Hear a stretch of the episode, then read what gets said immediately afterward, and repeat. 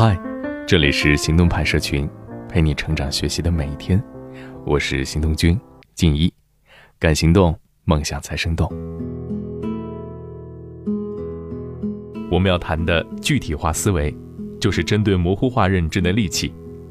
具体化思维指的是将对事物的认知与描述明确化、具体化，力求以准确的认知与表达代替模糊的、非理性的认知。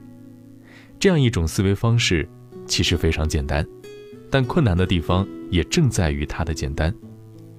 我想听到这儿，可能读者还是可以分为两类：一类是理解了什么是具体化思维。所以不需要多言，他们就已经能够清楚了，该如何在生活中运用具体化思维理解问题。这另一类啊，是虽然在理智层面上知道了具体化思维是什么，但是可能他们还是没有办法理解这个具体化究竟要如何去做，怎样在生活中实践它。不仅仅是我们今天谈的这个具体化思维，其实很多概念都是这样。那些理解了和没理解的人之间存在着巨大的鸿沟，而偏偏这些鸿沟又是难以用语言构建去跨越的。对于理解了的人来说，怎么去运用，这很自然，就像我们不需要再想怎样把饭夹到嘴里，下意识的、自然而然的就那样去做了。但是正因为是自然而然的就做到的，所以我们也说不清道不明，究竟是怎样做到的。而且对不同的概念事物。怎么具体化也不存在着统一可用的步骤和顺序，所以更难表达。这也是为什么很多书和文章写得很好，但是并没什么用的原因，因为我们没有办法构建出能够跨越理解障碍的桥梁。我可以提供一个可参考的点，也就是在思考问题的时候，可以从三个角度入手：是什么？为什么？怎么做？我当下的感受是什么？我们讨论的是什么？我为什么会有这种感觉？怎样实现目的？哎，举个例子，比方说，有个人说：“哎呀，我好烦，烦死了，烦死了，烦死了。”那么这个表述就是很模糊的。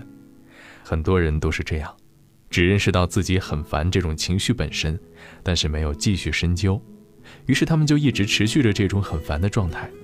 其实，他可以问自己。我在烦恼的到底是什么？这个时候，他会发现他在烦恼的是天气很热，今天不想上班，想撸猫，但是猫又不在。当他对自己的情绪有一个清晰的认识之后，就会发现，他只要请假，回家开空调撸猫，烦恼就不在了。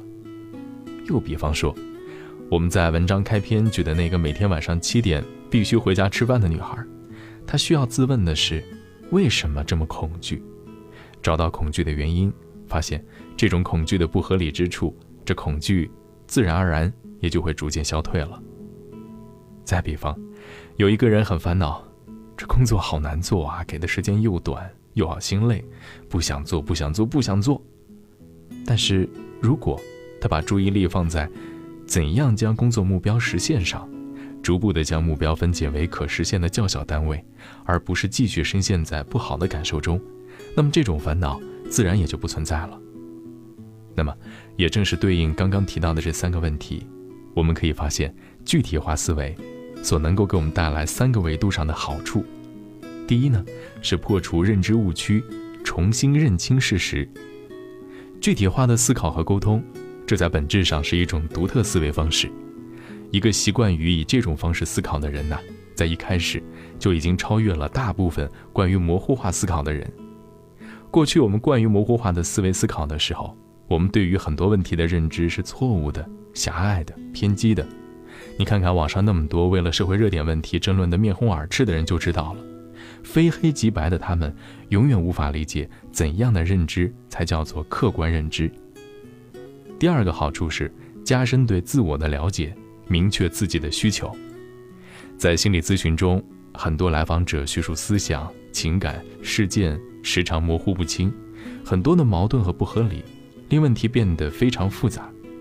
这种复杂化会令来访者的思想中充满了很多矛盾的和冲突的观念，由此就会导致他们无法认清自己，不知道自己想要什么，也不了解自己的真实感受。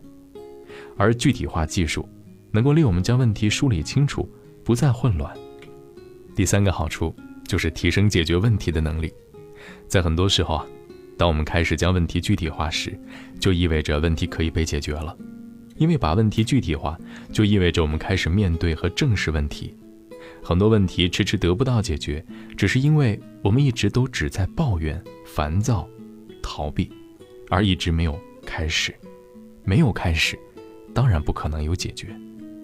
其实是我们在前面提到了，当我们对问题的认知是模糊的时候，往往会认为问题很困难，无法达成，而不愿意去做。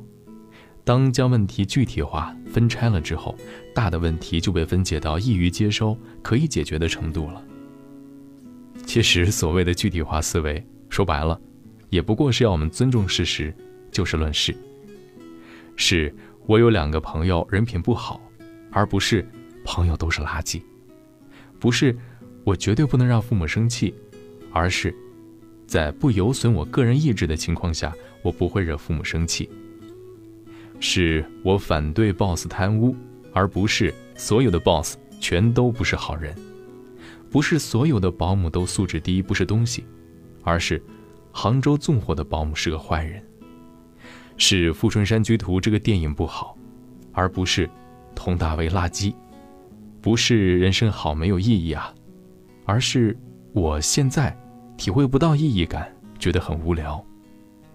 具体化。就是选择多走一步，不是停留在你大脑所构建的世界里，而是去看清楚现实的世界究竟发生了什么。今天你可以回复的关键词：思维。